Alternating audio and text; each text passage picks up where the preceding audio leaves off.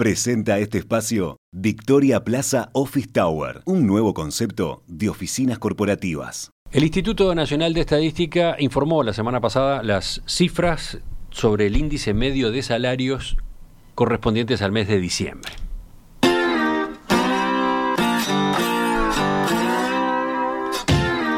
Concreto, los datos marcaron un aumento nominal del salario de 7,75% en la medición punta a punta a diciembre, frente a una inflación que en el año fue de 9,4%. De ese modo entonces, ¿qué ocurrió? Bueno, en el conjunto del año se observó una caída del salario real de 1,5%. ¿Desde cuándo no se observaba una caída del salario real en nuestro país? ¿Cuáles fueron los factores que explicaron este descenso? ¿Qué perspectivas hay para este año? Vamos a explorar estas dudas. Estamos con el economista Luciano Magnífico de la consultora Exante. Luciano, ¿qué tal? Buen día. Buen día, ¿cómo están? ¿Te parece bien si empezamos eh, repasando qué ocurrió con los salarios en 2020? Tanto a nivel general como en la diferencia sector público-sector privado?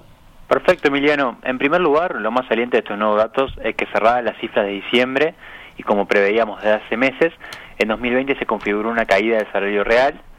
Eh, como bien decías al inicio, el descenso en la medición fin de periodo fue de 1,5% en términos reales frente a las cifras de diciembre de 2019, lo que implicó un segundo año de caída consecutiva bajo esta medición.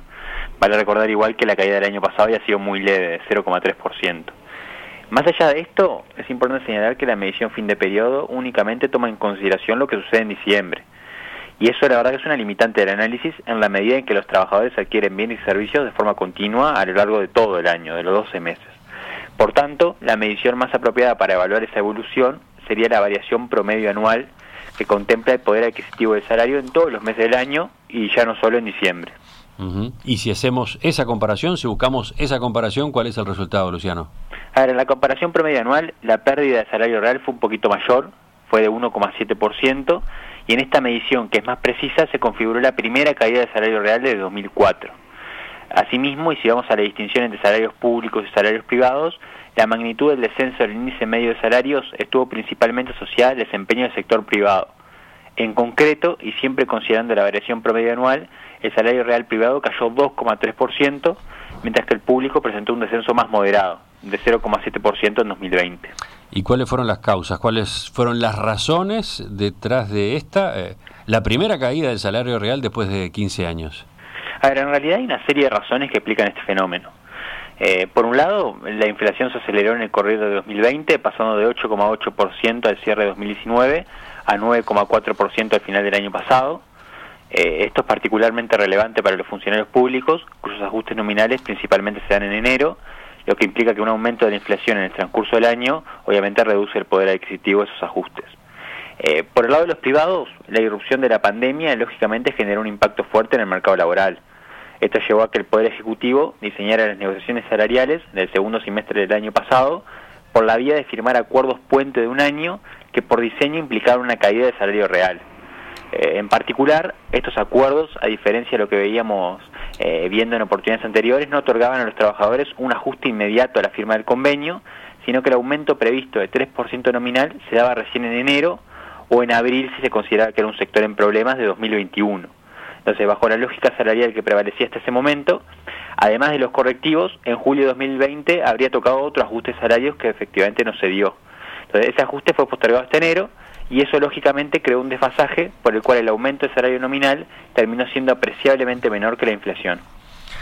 A partir de lo que estás diciendo, Luciano, eh, me imagino algunos oyentes en este momento están buscando explicaciones, eh, están atribuyendo la caída del salario real concretamente al cambio de gobierno, al cambio en la política salarial. ¿Fue esa la razón? A ver, lógicamente no existe una respuesta inequívoca a esa pregunta. Eh, obviamente es un tema que, sabemos que genera controversias de las diferentes tiendas políticas, eh, pero así como comentamos numerosas veces en este espacio, ya antes de la pandemia los salarios privados se encontraban en niveles que resultaban elevados en relación con la productividad, lo cual conduce a costos elevados en las empresas. Es importante destacar que esto no quiere decir que los salarios sean altos en relación con el costo de vida. Eh, ese es un concepto diferente y de hecho las estadísticas marcan que una proporción importante de los trabajadores uruguayos acceden a muy bajos niveles salariales. Por eso decía que es una discusión diferente. A lo que me estoy refiriendo concretamente es a que con el freno de la actividad económica que se produjo a partir de fines de 2014, cuando recordemos que, culminó el periodo de auge de las materias primas, se comenzó a observar un deterioro muy fuerte en los niveles de empleo. Eh, de hecho, también como comentamos muchas veces, en el periodo 2015-2019 se perdieron más de 50.000 puestos de trabajo. En otras palabras, ya teníamos un desajuste en el mercado de trabajo previo a la pandemia, cuya corrección operaba principalmente a través de una reducción de, del empleo. Entonces, con esa condición de partida, al momento en que rompe el COVID y teniendo en cuenta todas sus consecuencias en el empleo, a nuestro juicio era razonable que la pauta oficial contemplara una moderación de los salarios nominales con una consiguiente caída del salario real, obviamente para atenuar el impacto sobre, sobre esos niveles de empleo. Por tanto, a nuestro juicio no sería correcto atribuir la pérdida del salario real de 2020 a lo que puede ser un cambio de gobierno o una modificación arbitraria de la política salarial. Más aún, los ingresos de los hogares venían cayendo en los últimos años justamente por ese efecto de los menores niveles de empleo. Bueno, eh, ¿podemos comentar algunas cifras de esa caída de los ingresos de los hogares que recién estabas mencionando? Sí, claro. Desde 2018 se vienen observando caídas en términos reales del ingreso de los hogares. Eh, si vamos un poco al repaso de, de los últimos años, en 2018 el descenso fue de 1,7%, mientras que en 2019 la caída se ubicó en 2,4%. En el acumulado enero-noviembre del año pasado, el descenso respecto al mismo periodo de 2019 se situaba en 7,3% y eso obedece a múltiples factores.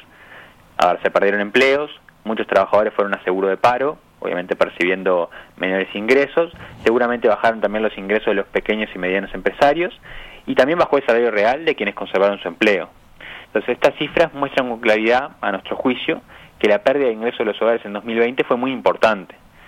Y en ese marco, la pérdida de salario real no fue, por cierto, el principal problema que, enfrentaron los hogares. Para ir cerrando, Luciano, eh, ¿qué se puede esperar? ¿Qué cabe aguardar en relación a estos temas para este año que, que recién está empezando? A ver, una de las claves para 2021 va a estar en qué suceda con las negociaciones salariales al vencimiento de los acuerdos puente, que en su mayoría, recordemos, vencen a mediados de año y para lo cual todavía no tenemos ninguna señal desde el gobierno. De todas formas, salvo que exista una aceleración fuerte de los salarios en junio, a partir de la firma de, los nuevos convenios, lo que parece muy poco probable, en 2021 se observará un nuevo descenso del salario real. De hecho, nuestro escenario base en exante contempla una caída adicional del salario real privado de 1,1% en el promedio de 2021, aunque más moderada que la registrada en 2020 de 1,7% como comentaba recién. Por su parte, y teniendo en cuenta los ajustes que, ya se anunciaron para enero, los salarios públicos bajarán en torno de 1,5% en el promedio anual. Asimismo, y a la medida que abordamos una recuperación lenta del empleo, que seguirá yendo de atrás respecto a la recuperación de la actividad, entendemos que los ingresos de los hogares se recuperarán de forma muy gradual en 2021, y es más, al cierre de 2021 los ingresos medios de los hogares seguirán muy probablemente por debajo de los niveles prepandemia.